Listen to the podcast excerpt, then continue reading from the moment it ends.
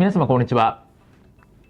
弁護士をしております。中野秀俊と申します。今日のテーマなんですけれども2024年の労働法の改正を解説というテーマでお話をしたいというふうに思います。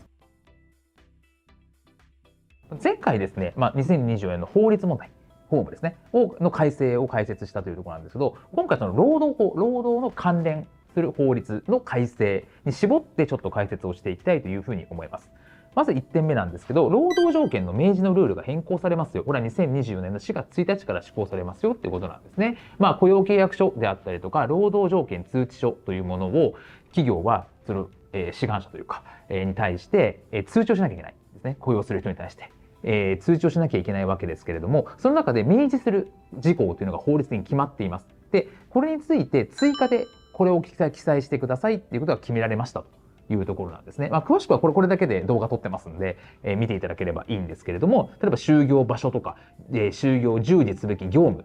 についての変更の範囲をちゃんと明示してくださいと。今は経理部だけど、ゆくゆくは総務部の可能性もあるよ、営業もあるよという話であれば、どこまでの業務とか、あと今は渋谷だけれども、普通に、え埼玉の可能性もあるよということは、ちょっとそれもちゃんと書いてくださいとか。あと、え有期雇用ですね。まあ、契約社員とかの場合は、無期転換、まあ、正社員転換の発生するタイミングはこうですよとかもちゃんと書きましょうとかですね。正社員後の労働条件も書いてくださいとかっていう形があるので、これは書かなきゃいけませんと。いうところがあるので、きちっと労働条件の明示をルールをしてくださいという話になります。あとは、裁量労働制が見直されます。ということで、これ2024年の4月1日に施行はされます。ということで、これもあの動画撮ってますので、詳しく見ていただければいいんですけど、まあ、その裁量労働制について、MA に関する業務についても裁量労働制が OK になったりとか、あとは労使協定の記載がですね、追加される事項として、労働者本人の同意を得たりとかですね、同意しなかった場合の不利益な取り扱いの禁止みたいなことがちゃんと、まあ、行われていて、記載